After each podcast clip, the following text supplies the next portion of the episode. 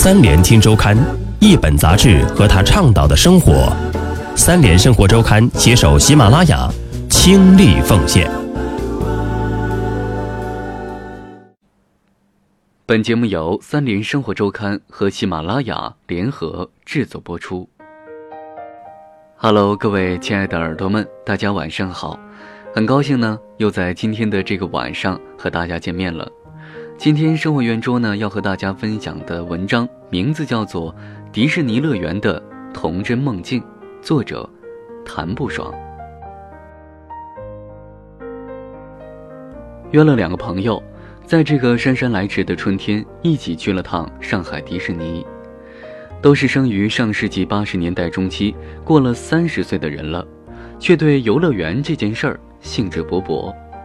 大概是迪士尼里的童年回忆太多，以至于它是国内唯一一个值得你奔赴另一个城市专门为此而来的游乐场。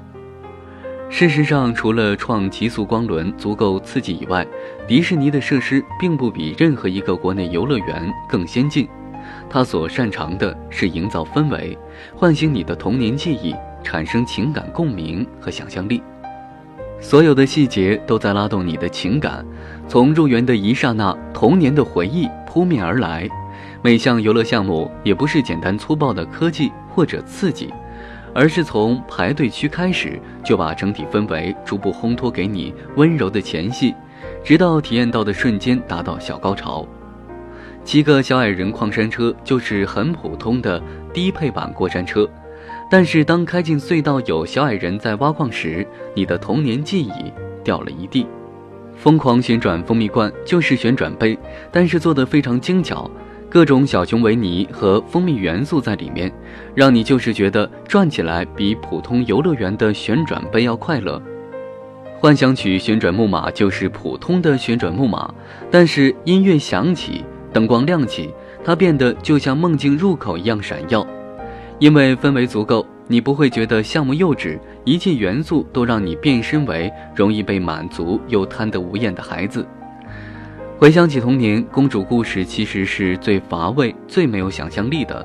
就像波伏娃在《第二性》里说的：“童话给女孩灌输了被动忍受的观念，王子总是披荆斩棘，而公主坐等救援，是社会陈规对女性的刻意塑造。她要获得幸福，必须被爱；为了被爱，必须等待爱情。女人就是睡美人、长发公主。”灰姑娘、白雪公主就是接受和忍受的那个人。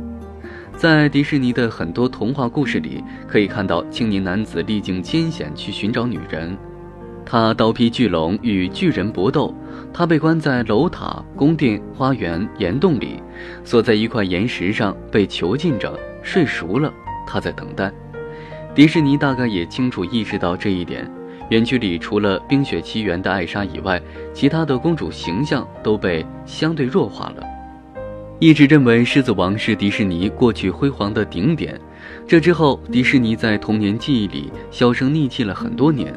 但是当夜晚烟花秀开始，辛巴被全息投放在城堡上，音乐响起的时候，童年的震撼又被唤起。随着剧情和音乐、烟火和灯光不断变化，所有童年回忆扑面而来。那些希望和幻想，那些爱和温暖。此时此刻，只希望最爱的人在身边，最好握紧的这个人的手，用温暖的心情多停留一刻。回来路上一直在想，人生大概就像迪士尼，总有散场的时候。除了美好的回忆，什么都带不走。如果居住在上海，一定要买一张迪士尼的季票。心情不好的时候，在米奇大街随便坐坐，沉浸在童话世界里，就什么烦恼都没了。园区里那么多孩子，跌倒了不会哭，因为前面还有那么多项目，赶紧爬起来继续玩。所以，只要把人生当游乐场，那么跌倒了也就有勇气爬起来，拍拍手上的土，继续一往无前。今天的文章就和你分享到这儿，我们下期再见。